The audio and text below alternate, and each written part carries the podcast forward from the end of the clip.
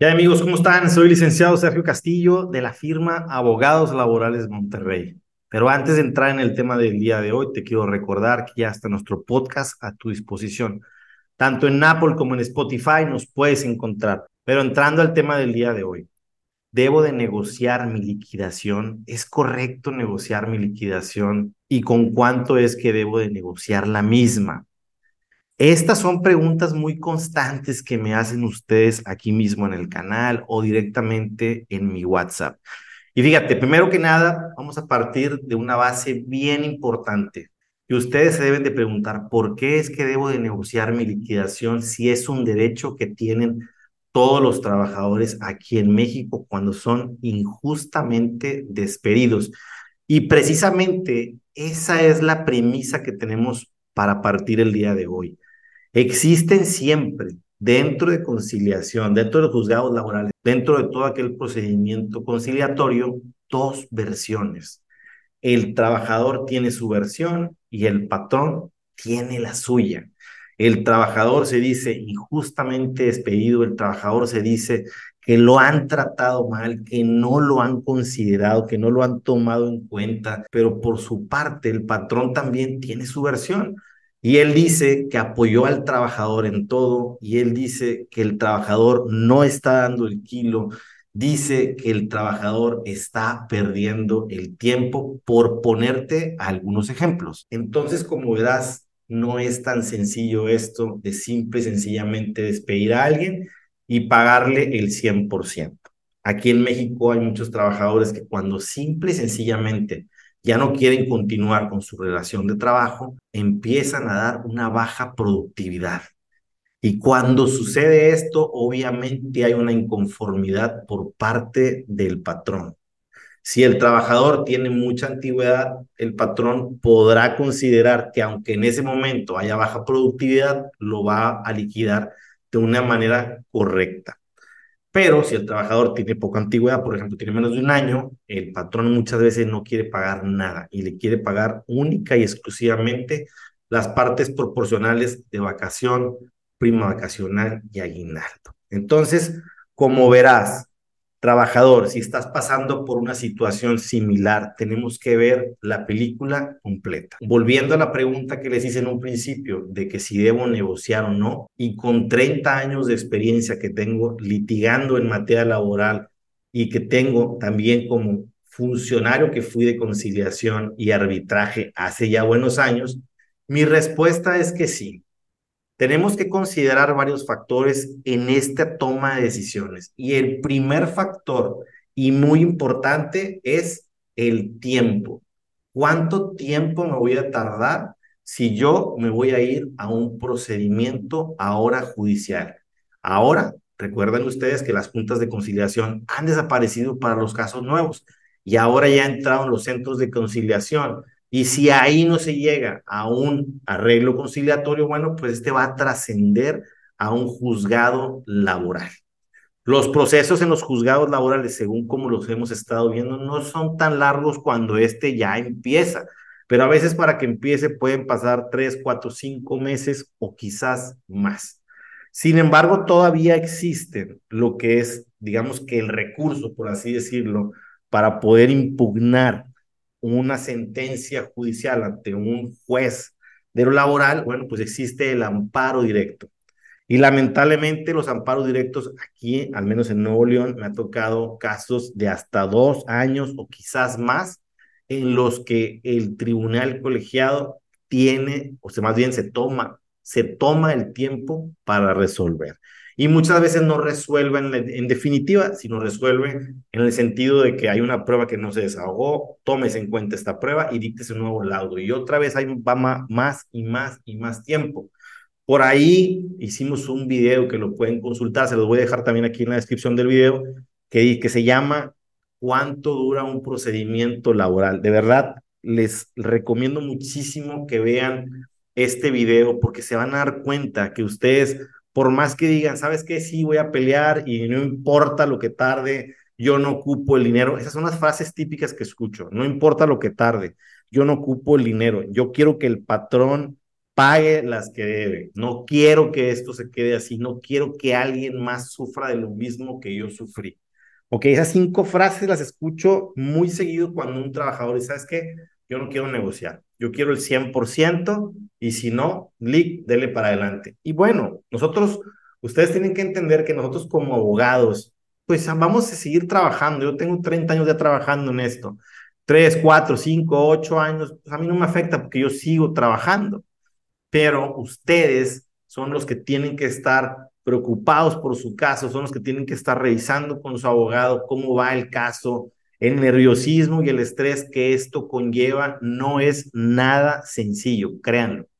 Yo también he pasado por situaciones similares, de procesos así de esa, magnitud, y sí son muy desgastantes. Yo sí les recomiendo que entren en una negociación, ¿ok? Estoy contestando a la primera premisa que pusimos en un principio de que si debo llegar a un arreglo conciliatorio o no. No te estoy diciendo que lo hagas o que no lo hagas. Esa es una decisión total y completamente personal. Si estás casado, coméntalo con tu esposa. Si eh, eres soltero y tus papás viven, coméntalo con ellos. Creo que es un punto muy importante la toma de decisiones. Ok, ahora vámonos al punto número dos que es muy importante. De hecho, ahorita estaba platicando con un cliente y precisamente le mando yo una recomendación y me dice, ¿por qué un porcentaje? ¿Por qué no todo? Yo tengo derecho a toda la liquidación. Ok, va. Vamos a analizar un punto muy importante. El tiempo que tienes laborando. Así como ahorita analizamos el tiempo de, de, duración de un proceso legal, ahora vamos a revisar un punto muy importante. ¿Cuál es tu antigüedad? ¿Ok? ¿Cuánta antigüedad tienes en la empresa? Si tú tienes una antigüedad menor a un año, a veces las cosas se complican un poco. Los patrones no quieren pagar. Esa es una verdad absoluta aquí en México. El patrón no vea la liquidación como un derecho adquirido del trabajador, sino la ve como una cantidad que tiene que sacar de su cuenta, porque así es, es la realidad. Yo entiendo que es un derecho de un trabajador, pero también hay que ponernos en el punto de vista de la empresa, donde la empresa pues tiene que erogar un gasto, un costo le está costando esa liquidación. Ok. Y ese es el punto medular de donde sale precisamente la charla del día de hoy. ¿Qué antigüedad tienes tú, trabajador, para decir, sabes que yo no voy a, yo no voy a negociar, yo quiero el 100% o yo quiero el 90%, quiero un 80%? ¿Ok? Entonces, bueno, aquí hay varios consejos. Ahorita estamos, estamos tocando la antigüedad porque es el punto medular. Pero bueno, otro consejo importante y otro punto que tenemos que analizar es cuál fue la situación que detonó esta ruptura de la relación de trabajo. ¿Y por qué digo cuál es la causa, cuál es la razón? Porque a veces el trabajador, fíjense, ahí les va las dos versiones por ponerte un ejemplo, un trabajador que tiene laborando 10 años, tiene un problema familiar, falta injustificadamente cuatro veces y le rescinden el contrato de trabajo. A ese trabajador nada más le van a pagar sus vacaciones, prima vacacional y aguinaldo. Pero también le corresponde la prima de antigüedad, porque fue despedido justificadamente. Prima de antigüedad, recuerden que se paga si el trabajador fue despedido justificada o injustificadamente. Siendo despido, tienen que pagarte la prima de antigüedad. Ok, el trabajador que tiene 10 años está esperando que le paguen también sus tres meses de salario. ¿Ok? Y algunos trabajadores también quieren sus 20 días por año.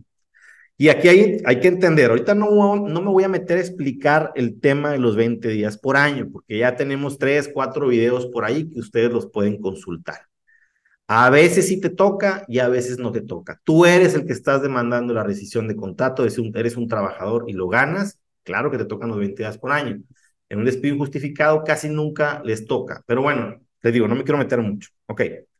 Entonces, ahí en, un panorama en el que sí te tocan los 20 días por año, bueno, entonces tenemos que empezar a dividir. A ver, ¿qué, ¿qué, conceptos son los que ya tengo? Los conceptos ganados, los que le llamamos derechos irrenunciables. Vacaciones, prima vacacional y aguinaldo. Fuiste despedido justificadamente, prima de también te corresponde. Ok, Están ahí todavía los tres meses y están por ahí también los 20 días por año, por si alguno de los casos que ustedes tienen les corresponde. Entonces, aquí en Monterrey, fíjense, aquí, y, entra la, la, parte de dónde vives y la parte de cómo se manejan estos casos de estado a estado, de autoridad en autoridad. Ok, aquí en Monterrey hay un porcentaje que es el 70%. El 70% es una cantidad sugerida de los valores que te tocan por un despido injustificado, por así decirlo.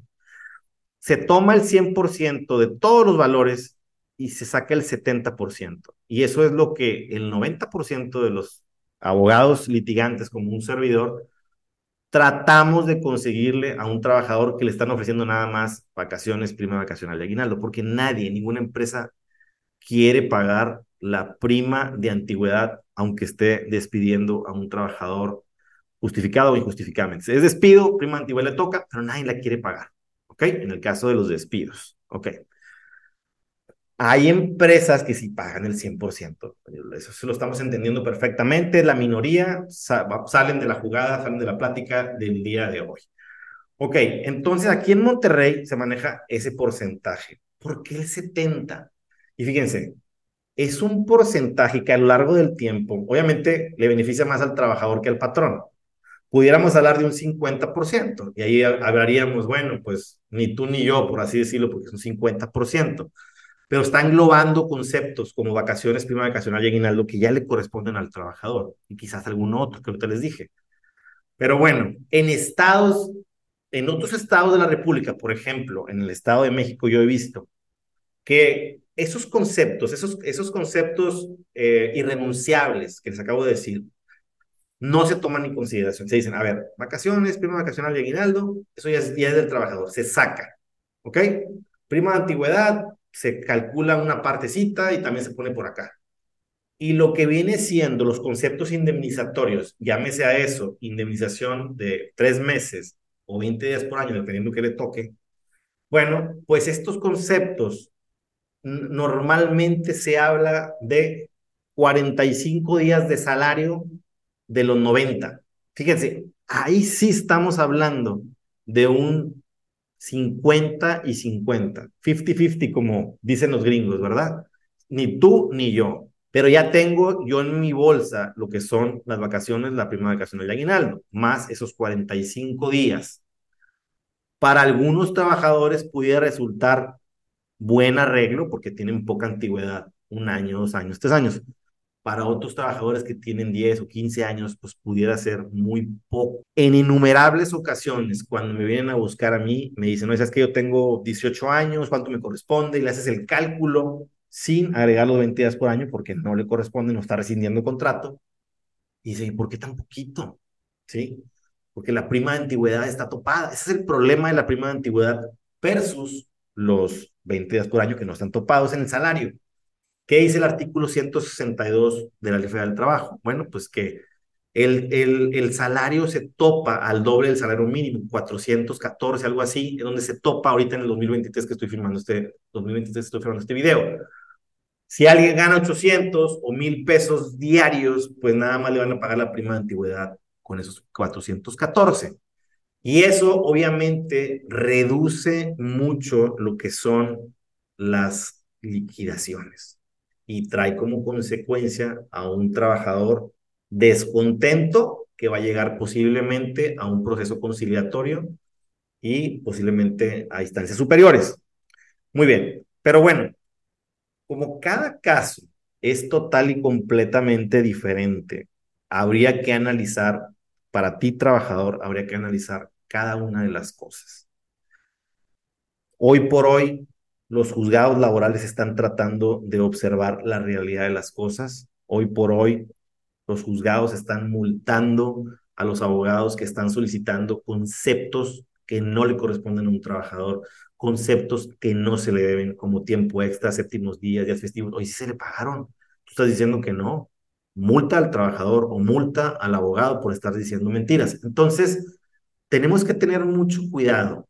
También para los trabajadores es riesgoso, como para las empresas, eh, este nuevo esquema laboral estos nuevos juicios laborales ha sido bastante perjudicial, porque dicho sea de paso, el 90% de los procesos que se están siguiendo ante un juez laboral se están, están siendo favorables para los trabajadores. También es verdad que los trabajadores tienen riesgos.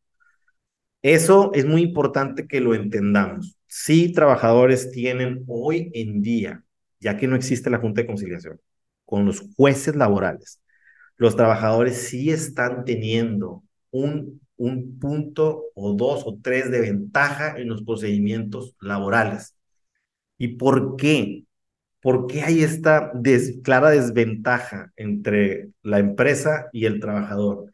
Porque la ley siempre ha sido muy clara. Las juntas de conciliación quizás no lo hacían al pie de la letra, ¿sí? La carga de la prueba, de documentos, se está cargando totalmente a la empresa.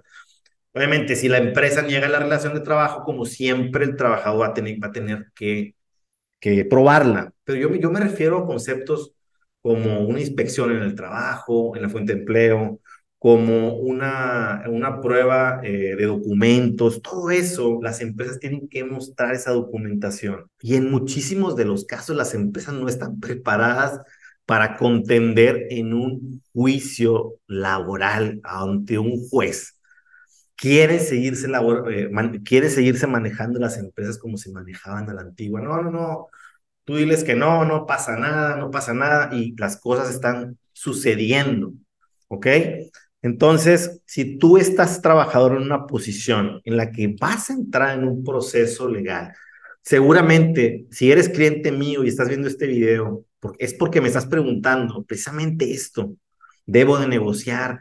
¿Qué porcentaje eh, vamos a, utilizar para negociar? Y bueno, aquí vamos viendo este, vamos viendo todos los, todos los, eh, eh, los huecos, por así decirlo, que tienes tu trabajador también en tu defensa. Obviamente, estás, eh, eh, vas a iniciar un proceso legal. A ver, ¿qué documentación tienes? A ver, ¿cómo vas a acreditar precisamente esto? ¿Cómo vas a acreditar lo otro? ¿Qué tienes de papeles? ¿Qué tienes de transferencias? Oye, eh, resulta que el trabajador llega aquí conmigo y no trae ningún documento. Entonces, obviamente, pues yo le, le aconsejo que negociemos y que no negociemos muy alto. O sea, hay que, hay que tomar en cuenta todos esos factores precisamente que ahorita te comentaba. Vamos a analizar. Punto número uno, la antigüedad. Punto número dos, el salario. ¿Qué salario tienes? Punto número tres, ¿cuál fue la causa de ese despido? Punto número cuatro, que ya está total y completamente eh, fuera del alcance del trabajador. Bueno, pues la opinión de la empresa. Y de con todos esos factores, llegas a la conciliación a tratar de llegar a una regla. Me faltó un punto número cinco que es muy importante. El punto número cinco es que nunca llegues a una conciliación sin saber cuánto es lo que te corresponde. Cuando tú entras en contacto con tu abogado, ya sea un servidor o cualquier otro litigante profesional, pues él te va a hacer un cálculo, él te va a hacer un cálculo de cuánto, le, cuánto es lo que te corresponde, perdón, en base a la situación que estás viviendo. Ok, fuiste despedido, vas a rescindir, aquí está tu cálculo, vamos a ponerlo en el, en el expediente y vamos a tratar que tanto tu cliente como yo, abogado, o con tu abogado, tengas una charla mínimo de 10 minutos, a menos un día antes o antes de entrar a la, a la charla eh, conciliatoria para ponerse de acuerdo cómo se va a manejar, cuánto es lo que se va a pedir. Entonces, esos son los consejos que te doy. Toma la parte que, te, que más te convenga para que lleves tu negociación lo más sana posible, para que te puedan pagar lo mejor, lo más rápido. Ese es otro punto que no toqué ahorita, porque a veces el pago, pues bueno, es muy diferido. Y sabes que sí te lo voy a pagar, pero te lo voy a pagar en 12 meses. Y obviamente lo que estamos buscando es mejor pago en menor tiempo. Y bueno, con esto damos por concluido el tema del día de hoy. Espero que te sea de muchísima utilidad. Cualquier duda o comentario, trata de no dejármelo aquí en el video porque a veces entre la litigada, los clientes y todo lo que tengo que hacer, no estoy contestando la mayor parte de los mensajes. Pero mándame un WhatsApp separa una cita conmigo, personalmente te voy a atender a través de Zoom o a través de una videollamada por WhatsApp. Buen día.